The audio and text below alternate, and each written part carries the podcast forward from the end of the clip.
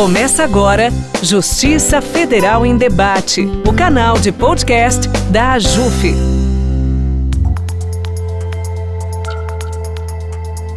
Olá, este é o podcast Justiça Federal em Debate, uma iniciativa da Associação dos Juízes Federais do Brasil, a AJUF. Eu sou Priscila Peixoto, jornalista e coordenadora de comunicação da AJUF, e estaremos juntos nos próximos minutos. Se acomode, seja muito bem-vindo e bem-vinda. No episódio anterior da nossa série sobre a atuação da Justiça Federal, a gente falou sobre o auxílio emergencial e a importância da Justiça Federal na solução dos litígios envolvendo esse importante benefício. No episódio de hoje, neste Dia Internacional da Mulher, dia de celebrar as lutas pela igualdade de gênero e espaço da mulher, a gente vai falar sobre a Comissão AJUF Mulheres, um grupo da Associação dos Juízes Federais do Brasil, que é composto por magistrados e magistradas federais e seus apoiadores. Ele é voltado à defesa das mulheres magistradas, ao estudo e ao debate de questões de gênero que afetam a carreira.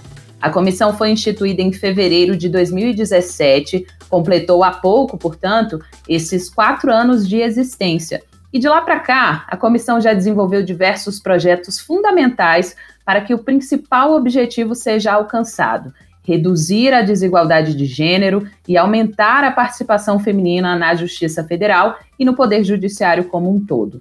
Esse grupo já realizou diversas reuniões institucionais, eventos especiais em comemoração ao Dia Internacional da Mulher, estudos sobre a questão de gênero no Judiciário, campanhas, entrevistas, enfim, muitos outros feitos. E é justamente sobre essa brilhante atuação que falaremos no podcast de hoje com a coordenadora da comissão AJUF Mulheres, a juíza federal Tani Wurster. Muito bem-vinda, doutora Tani. Um feliz Dia da Mulher. Olá, Priscila. Olá, ouvintes. É um prazer estar aqui com vocês. Eu gostaria de agradecer à AJUF pelo convite e desejar um feliz Dia da Mulher para as nossas ouvintes, que seja um dia de muita reflexão e um momento de celebrar as conquistas de direitos pelas mulheres e de reforçar a luta pela igualdade. Perfeito, doutora. Bom, para a gente começar a nossa conversa, eu queria que a senhora explicasse a importância dessa comissão no âmbito da AJUF e do Poder Judiciário como um todo e destacasse aí para a gente quais as principais atividades envolvidas pelo grupo, como que a comissão AJUF Mulheres atua, de que forma que ela se coloca aí para a sociedade.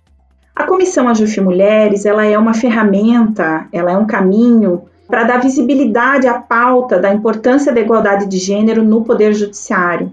A comissão vocaliza e canaliza as reflexões e as proposições uh, nesse caminho da igualdade.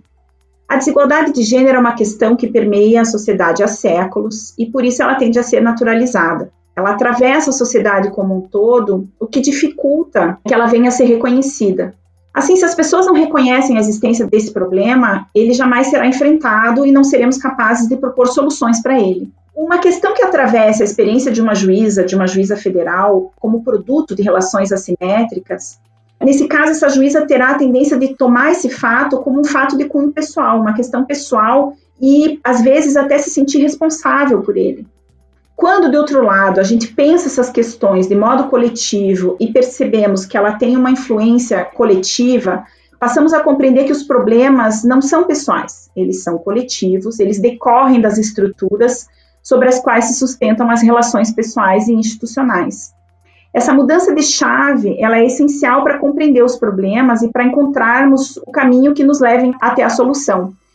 A JUF ela, ela atua como um, um, centro que vocaliza essas questões. Ela é pautada basicamente, eu, eu gosto de, de organizar a atuação da JUF em três eixos. O primeiro deles na identificação dos números da participação feminina no Poder Judiciário. Sem as pesquisas, sem a gente compreender a realidade sobre a qual a gente gostaria de refletir, não é possível encontrar caminhos para a solução. Então, quando nós dizemos que existe desigualdade é, de gênero no Poder Judiciário, é importante que haja números que demonstrem essa desigualdade ou que reflitam, que, a partir dos quais seja possível compreender quais são as dificuldades de ascensão na carreira, por exemplo, ou de ingresso na carreira é, das mulheres. Um segundo eixo de atuação é a reflexão sobre causas e consequências da baixa representatividade feminina, que estruturas dão suporte a essa desigualdade e quais os impactos que essa desigualdade gera em termos de pluralidade e de democracia. Por que é importante ter mais mulheres no Poder Judiciário e por que a igualdade de gênero importa é, no Poder Judiciário? E o terceiro eixo sobre o qual a, a trabalha é na formulação de sugestões de políticas públicas capazes de garantir maior igualdade de gênero nesse poder. Nessa linha desses três eixos, a Comissão Ajuf Mulheres já, por exemplo, no que diz respeito à, à identificação dos números da participação feminina, a Comissão Ajuf Mulheres uh, fez pedidos à cúpula do Poder Judiciário, ao Conselho da Justiça Federal e ao Conselho Nacional de Justiça, solicitando pesquisas e dados sobre número de mulheres no Poder Judiciário, do que resultou a nota técnica 2 da Comissão Ajuf Mulheres, que analisa o número de juízas federais nos quatro tribunais do país. E o CNJ publicou em 2019 a pesquisa Diagnóstico da Participação Feminina no Poder Judiciário, que também revela essas assimetrias, essas dificuldades de ingresso e de ascensão das mulheres na carreira. No que diz respeito às reflexões sobre causas e consequências da baixa representatividade feminina, a Comissão de Mulheres promove seminários, promove eventos, debates e já publicou algumas obras. Uma delas é Magistratura e Equidade, Estudos sobre Raça e Gênero no Poder Judiciário. É uma obra que contempla artigos escritos majoritariamente por juízas e juízes, abrangendo tanto a questão de paridade de gênero, como refletindo sobre vieses implícitos e estereótipos que influenciam a prática cotidiana dos juízes.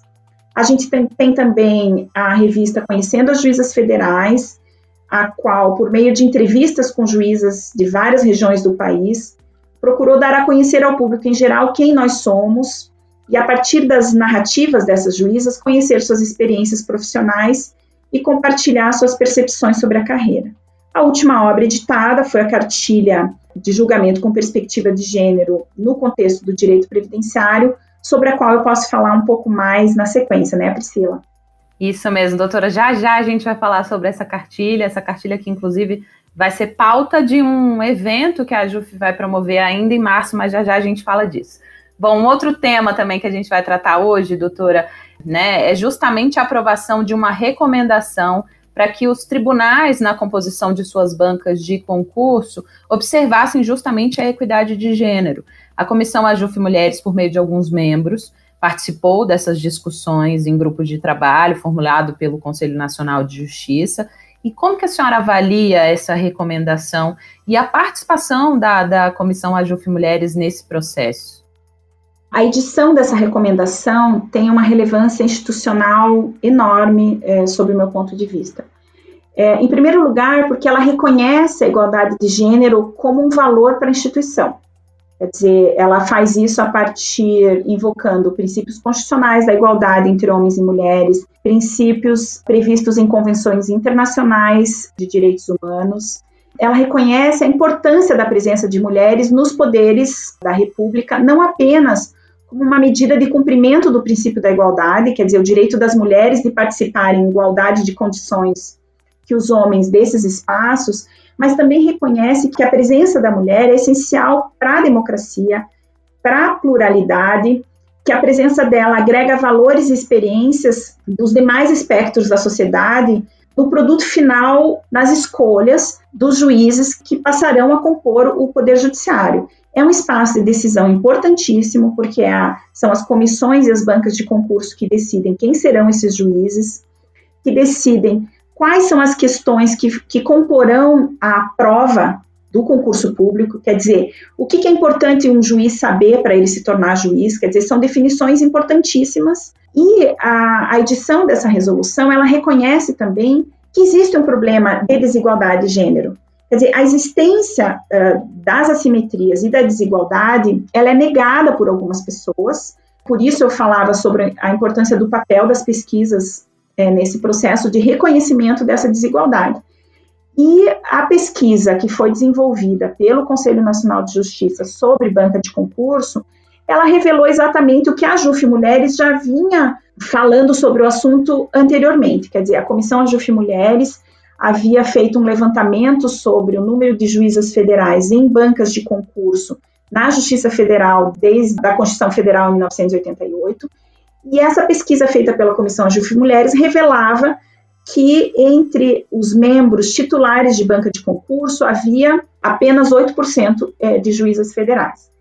Em razão disso, a Comissão AJUF Mulheres solicitou ao Conselho Nacional de Justiça que realizasse essa pesquisa em todos os tribunais do país e também que o CNJ passasse a, a adotar a equidade de gênero na, na formulação das bancas de concurso. O CNJ então publicou a pesquisa sobre bancas de concurso e que confirmou os dados anteriormente coletados pela Comissão AJUF Mulheres.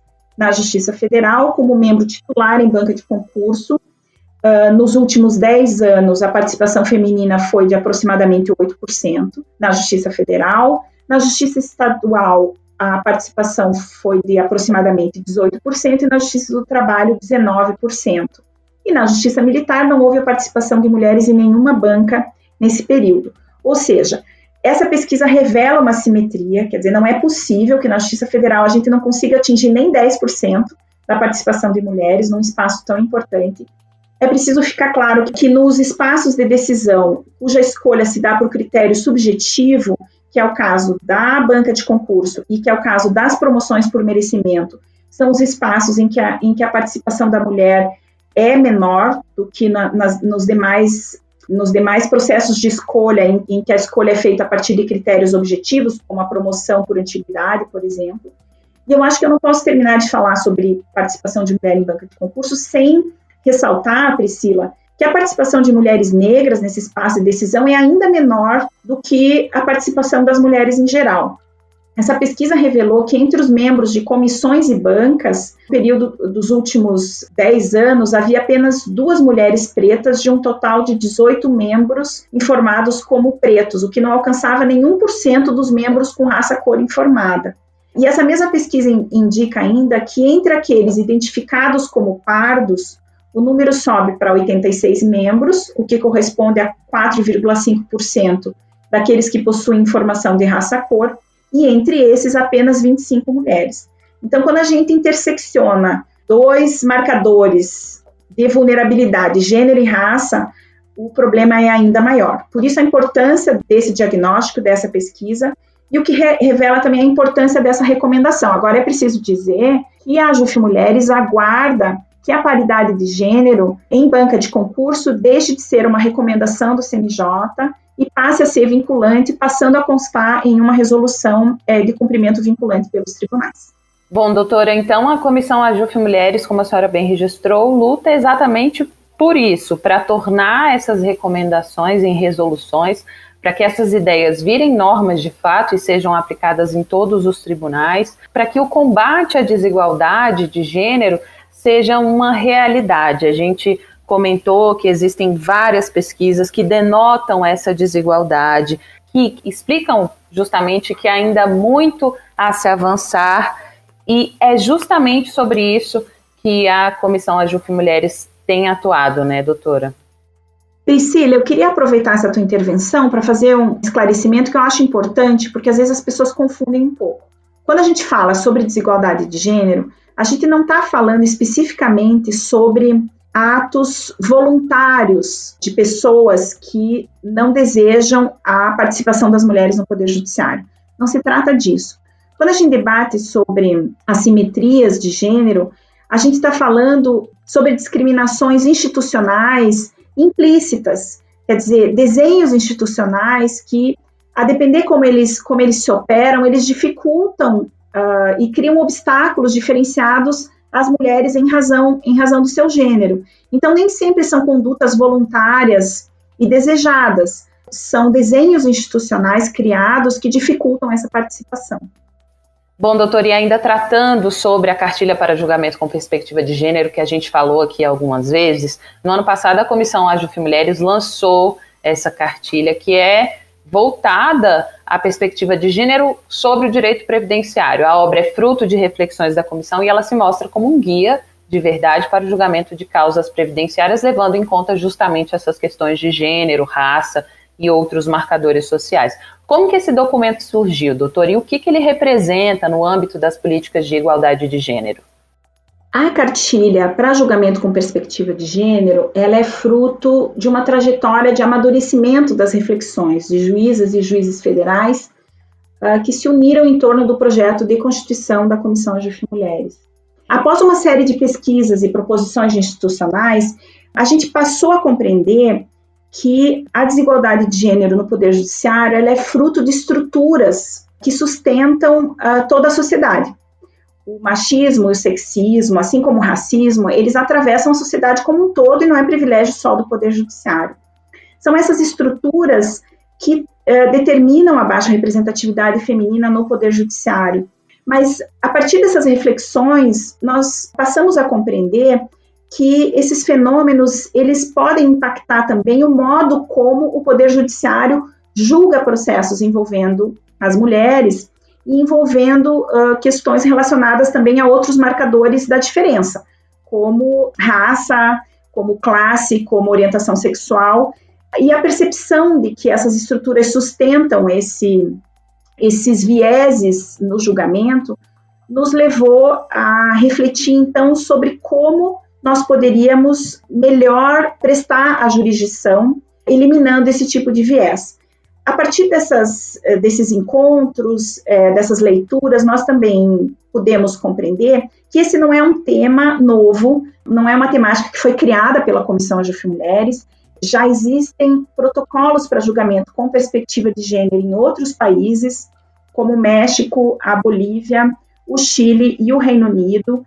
Há pesquisadoras no mundo inteiro uh, tratando esse tema. A partir do momento que nós compreendemos que o, os estereótipos de gênero e uh, as expectativas em relação ao comportamento da mulher podem influenciar e podem impactar de modo diferenciado a ascensão, o ingresso e ascensão das mulheres no Poder Judiciário, ele pode também impactar o modo como os juízes julgam os processos relacionados a mulheres, mulheres negras, indígenas e etc. Voltamos os nossos esforços para produzir essa cartilha. Ela é uma, uma obra simples, ela não, ela não tem uma profundidade acadêmica, ela tem mesmo o objetivo de orientar, de orientar os juízes. Ela tem o propósito de dar a conhecer aos juízes a importância de reconhecer as assimetrias de gênero e a importância de adotar uma postura ativa para combater essas assimetrias através da prestação jurisdicional. E também to uma tomada de consciência a respeito dos estereótipos de gênero que podem estar interferindo no exercício eh, da jurisdição. Existe até uma obra muito interessante de, de, duas autoras americanas que se chama Estereotipando Gênero. As autoras dessa obra são Rebecca Cook e Simone Cusack, que falam sobre os estereótipos de gênero que atravessam decisões do Poder Judiciário e elas fazem uma análise de decisões judiciais no mundo inteiro. Importante ressaltar essa questão para que todos tenham é, consciência de que essa não é uma matéria nova, não é uma proposta unicamente da Comissão de Mulheres, é um debate que está sendo travado no mundo todo. Doutor, e falando justamente dessa questão da perspectiva de gênero, no ano passado o nosso país presenciou uma tragédia envolvendo a morte da juíza Viviane do Amaral, que foi assassinada pelo ex-marido na frente das filhas menores, um crime que chocou o país. E à época a Comissão Ajuf Mulheres emitiu uma nota de repúdio, lamentando esse ocorrido e reforçando a necessidade de instrumentos legais para coibir a violência de gênero. De que forma que a senhora acredita que a comissão pode auxiliar no combate a esse problema e o que, que já foi pensado pelo grupo a respeito? Sobre a violência de gênero e mais especificamente sobre o feminicídio, é importante que a gente tenha a compreensão de que ele não é um fenômeno isolado entre ou que, que traz à, à tona uma relação apenas de um homem e de uma mulher, uma relação pessoal entre o casal. A violência doméstica, a violência de gênero e o feminicídio, eles são produto do patriarcado, dessas estruturas que se sustentam sobre a ideia de inferioridade da mulher. E no caso da violência doméstica, se assentam muito sobre a ideia da mulher enquanto posse é, do marido e que deixa de reconhecer essa mulher como um sujeito de direito, um sujeito livre para tomar as suas próprias decisões. A Comissão Ajuf Mulheres, ela tem debatido exatamente sobre essas estruturas que sustentam eh, essas violências. As mesmas estruturas que determinam a violência de gênero são as que determinam, que impõem obstáculos maiores às mulheres à sua participação no Poder Judiciário. A gente precisa ter conta que isso tudo é resultado de um único fenômeno, é, do patriarcado, do machismo, do sexismo e o modo como esses fenômenos impactam de modo diferenciado as mulheres. Quando a gente debate sobre essas estruturas, quando a gente propõe que o Poder Judiciário tenha um olhar, uma perspectiva de gênero, que ele adote uma lente de gênero nos seus julgamentos, a gente passa a refletir sobre o que sustenta essas assimetrias e sobre o que sustenta a violência de gênero e o feminicídio. E o julgamento com perspectiva, ele está é, intimamente relacionado com essas questões, porque um dos exemplos uh, mais é, interessantes de se colocar de julgamento com perspectiva é exatamente no caso do, da violência de gênero ou no caso, por exemplo, da violência sexual. Então, a gente costuma dar um exemplo uh, da importância do julgamento com perspectiva quando a gente pensa em julgamentos de crimes sexuais nos quais o juiz ou as provas se debruçam sobre o comportamento da vítima. Quer dizer, se a vítima vestiu uma saia curta, se a vítima bebeu numa festa, se a vítima tinha muitos namorados antes da data do ocorrido, como se todos esses fatos pudessem, fossem capazes de dar uma, uma ideia de que a mulher poderia eventualmente ter consentido para aquele ato uh, sexual. Não importa para um julgamento de violência sexual a roupa que a mulher estava vestindo, se ela tinha bebido naquela festa, ou se ela tinha fotos na, na rede social, por exemplo, vestindo roupas curtas, ou se ela teve muitos namorados. Isso é absolutamente irrelevante. Então, esse é um dos exemplos importantes que a gente dá uh, quando a gente fala da necessidade de se adotar uma lente de gênero nos julgamentos, porque esse tipo de preconceito, de estereótipo, ele atravessa não só o julgamento do juiz, como toda a produção da prova. Todas essas questões estão intimamente imbricadas, então a importância de se adotar um protocolo para julgamento com perspectiva reside exatamente aí, desmontar essa estrutura ou refletir sobre essa estrutura uh, que sustenta esse tipo de violência. Bom, doutor, é importante até frisar que a Comissão Ajuf Mulheres emitiu também uma nota de repúdio relacionada ao caso Mariana Ferre. À época, a, a Comissão Ajuf Mulheres destacou principalmente esse preconceito contra a mulher na hora do julgamento, de como ela está vestida, do que ela fez e de como tudo isso influencia também, né? Por isso é tão importante essa cartilha voltada ao julgamento com perspectiva de gênero, né, doutora? Eu, eu até aproveito, Priscila, para ressaltar a decisão do ministro Toffoli dessa semana, que declarou inconstitucional a tese de legítima defesa da honra para justificar feminicídio no caso do Tribunal do Júri. Esse, sem dúvida, é um dos casos em que um julgamento com perspectiva se faz necessário. Uh, para quem não assistiu, quem não ouviu o podcast Praia dos Ossos, é, eu recomendo que, que, ouça, porque ele é, ele é esclarecedor a respeito dessa questão. A tese que absolve o homem, num caso de feminicídio, em razão uh, da legítima defesa da sua honra. Quer dizer, partindo da premissa de que aquela mulher, ou ela tinha um outro namorado, ou ela traiu o companheiro, ou ela quis encerrar a relação, como se o assassinato dessa mulher, que na verdade é o feminicídio, pudesse ser justificado como a legítima defesa da honra. Então, acho que é importante ressaltar essa decisão uh, do ministro Toffoli, nesse sentido, a partir de um, de um olhar de gênero para essa questão. Importante porque essa decisão é, é dessa semana, acho que a, vale a pena a menção a ela. Bom, então eu queria que a senhora falasse sobre esse próximo evento da comissão, um webinar voltado à discussão da cartilha para julgamento com perspectiva de gênero, que permeou aqui o nosso bate-papo, doutora Tani. Quando que vai ser? Quem que vai participar? Fala um pouquinho para gente. O, o, nosso evento uh, vai acontecer no dia 19 de março, às 5 da tarde. Ele é o lançamento oficial uh, da cartilha para julgamento com perspectiva de gênero, voltada ao direito previdenciário, que é essa obra editada pela Comissão Ajuf Mulheres pela editora Migalhas. Então, o evento de lançamento vai ser no dia 19 às 5 da tarde e vai contar com a participação do ministro Rogério Schietti e da professora Fabiana Severi, é, da USP, com o, os debates do desembargador federal Roger Halp Hills e da juíza federal Alcione Escobar. Estão todos convidados, vai ser imperdível. Espero encontrar todo mundo lá. Bom, e esse evento vai ser transmitido pelo nosso canal do YouTube, www.youtube.com.br TVAJUF. Você não pode perder, portanto, dia 19 de março, às 5 da tarde, esse webinar voltado à discussão da cartilha para julgamento com perspectiva de gênero. Bom, o nosso bate-papo riquíssimo do podcast Justiça Federal em Debate vai ficando por aqui. Eu agradeço a participação da nossa convidada ilustríssima, a coordenadora da Comissão AJUF Mulheres, juíza federal Tani Wurst. Muito obrigada pela participação, doutora.